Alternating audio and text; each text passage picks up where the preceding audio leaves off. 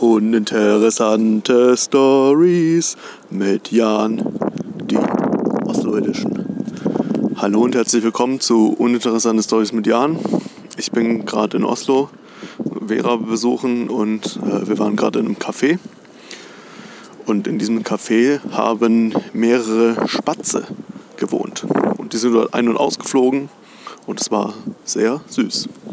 Das war Uninteressante Stories mit Jan, die Ostleutischen.